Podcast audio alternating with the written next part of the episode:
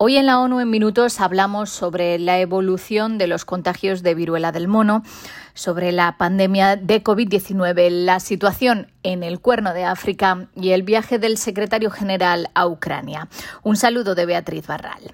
Los casos de viruela del mono en el mundo han aumentado un 20% en la última semana, mientras la Organización Mundial de la Salud alerta de que los países más pobres pueden quedarse sin las escasas vacunas.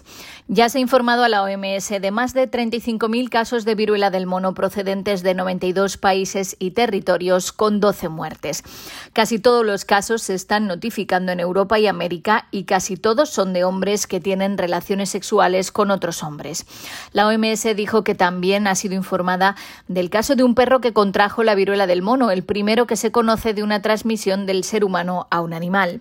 El director de emergencias de la organización, Mike Ryan, consideró que un solo animal infectado no supone un riesgo, pero sí la posibilidad de que el virus se instale en una nueva especie y pueda evolucionar en ella.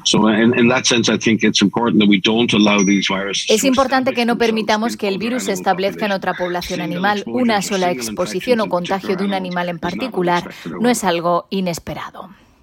En cuanto al COVID-19, en las últimas cuatro semanas las muertes registradas en todo el mundo han aumentado un 35%.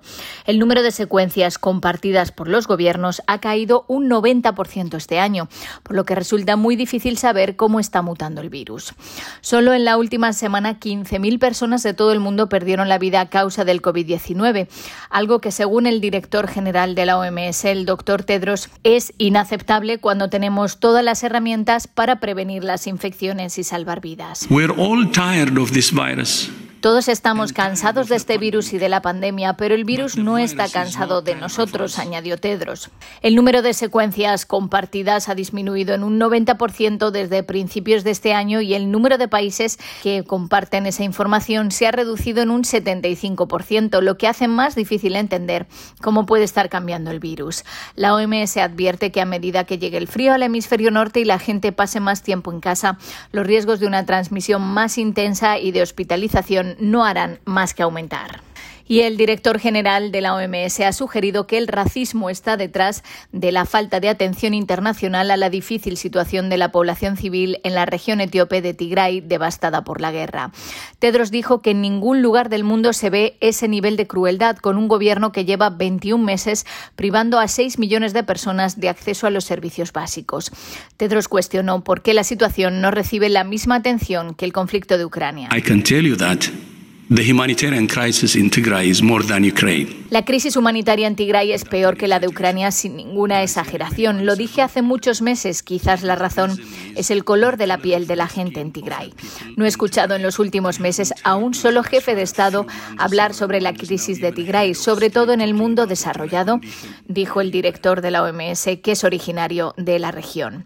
La organización ha pedido 123,7 millones de dólares para afrontar los problemas de salud derivados de la creciente malnutrición en el cuerno de África. Y el secretario general de la ONU, Antonio Guterres, llegó hoy a Lviv, en Ucrania, donde este jueves tiene previsto reunirse con el presidente Zelensky y con el presidente turco Erdogan. He is, dealing with issues including the movement of ships uh, uh, and the food and grain issue.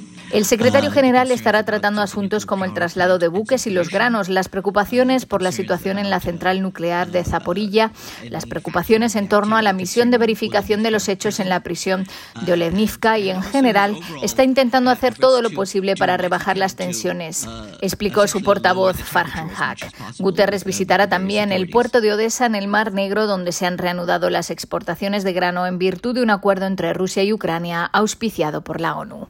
Hasta aquí las noticias más destacadas de las Naciones Unidas.